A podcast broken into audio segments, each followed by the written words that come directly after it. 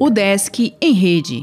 Notícias da Universidade do Estado de Santa Catarina. Olá, meu nome é Glênio Madruga e esta é a edição 379 do Desk em Rede. Egressos da UDESC contribuem com o Programa Habitacional Brasileiro.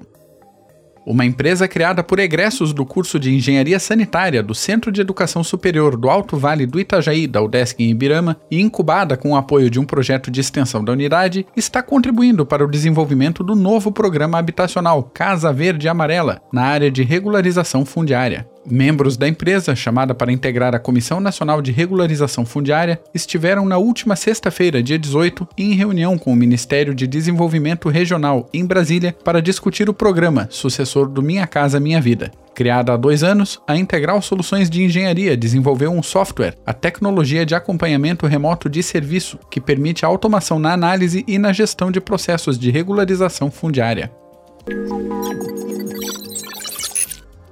Técnica da UDESC fará apresentação de tese sobre universidades.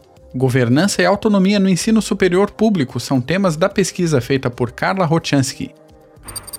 acadêmica fala sobre presença em curso de lideranças nos Estados Unidos. Em entrevista para o podcast Intercâmbio, Fernanda Silva, da UDESC Joinville, diz como foi sua participação.